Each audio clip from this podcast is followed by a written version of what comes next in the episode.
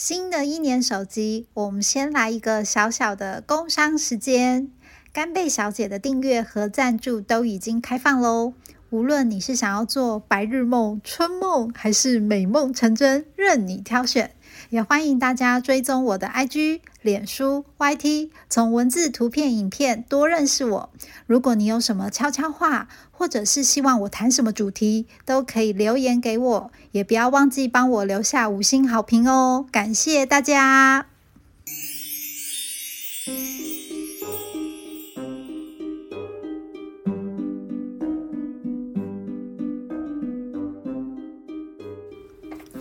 大家新年快乐！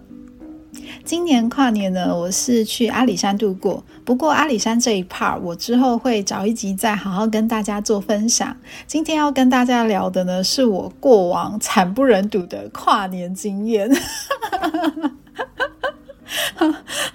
我这悲惨的跨年经验呢，最早可以追溯到我上高中的那一年，因为那是第一次我跟班上的同学就是约好要去市政府跨年。那因为其实之前我们家管的很严格，所以其实我从来都没有过像这样子的经验，就是跟同学到一个人数很众多的聚集的。场合，然后又一直到凌晨才可以回家，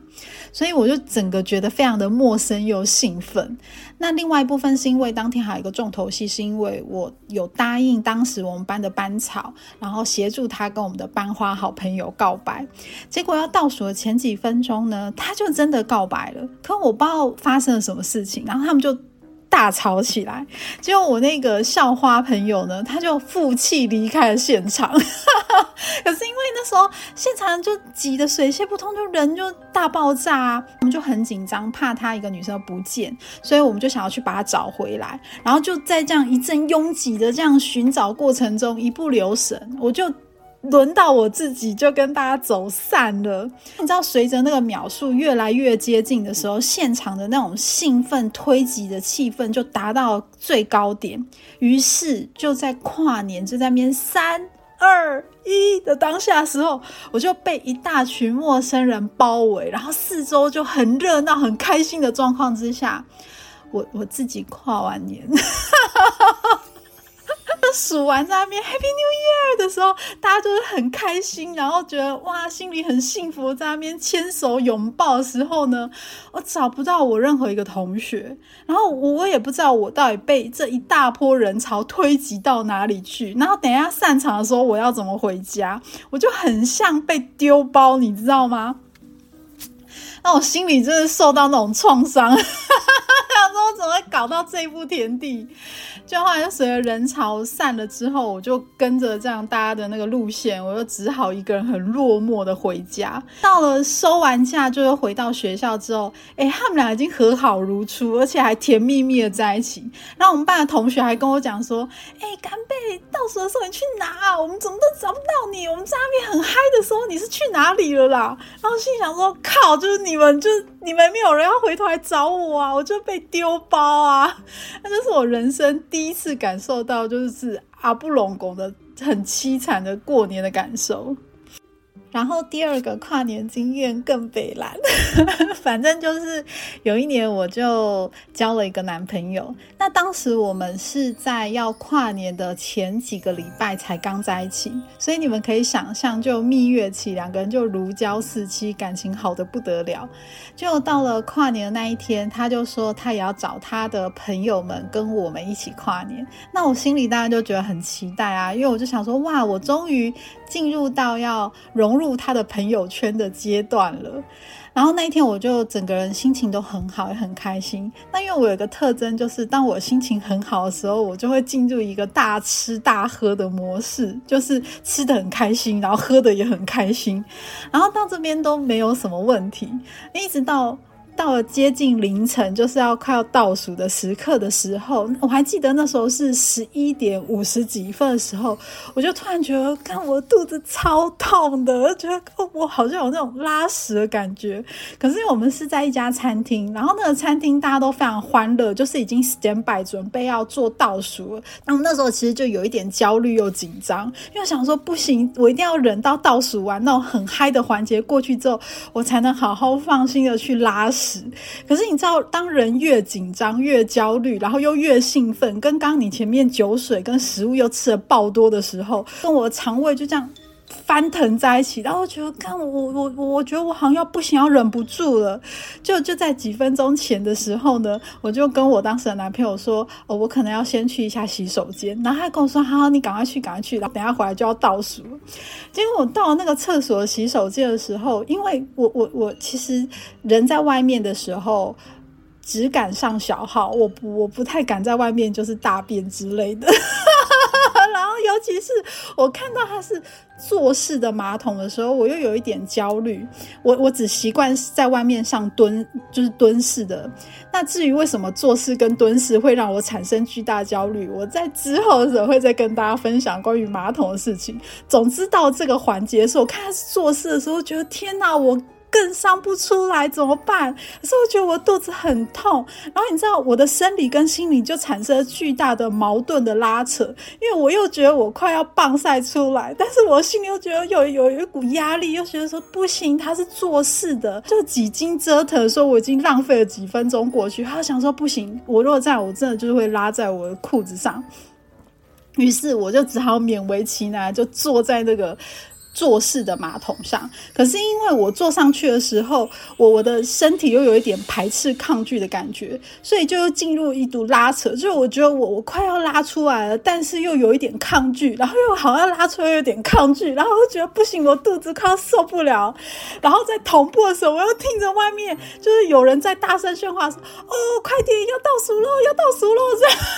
然 后我整个人就已经接近要崩溃的状态了。就后来。你知道，我就眼睁睁着就听着外面在那边五四三二，你知道到一的那一刻时候，我就嗯，然 后我就大错，就终于大出来了。可是那时候我正在进行拉屎的动作，然后外面就在那边新年快乐，哎，那边尖叫，然后我就在里面，我觉得我内心也超级无敌想尖叫，因为我就在拉屎。所以你知道，就那一年跨年，我就是在马桶上，我就我就一边棒晒，然后一边跨年。第三段的故事就更悲伤。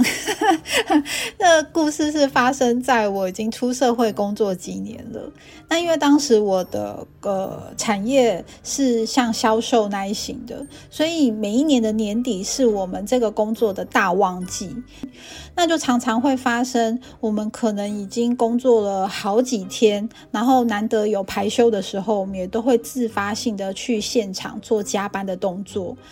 那我还记得那一年，我前面已经上了大概两个多礼拜了，就几乎都没有休息，每天就是穿着高跟鞋了，就要把自己的服装仪容打理的非常的整齐，然后紧绷一整天，大概八到十个小时，再加上我们跟客户交涉的过程又非常的疲累。但因为如果跨完年进入了一月一号过后，我们就会有一个平缓期，所以我们当时所有的工作同仁就一直硬盯着。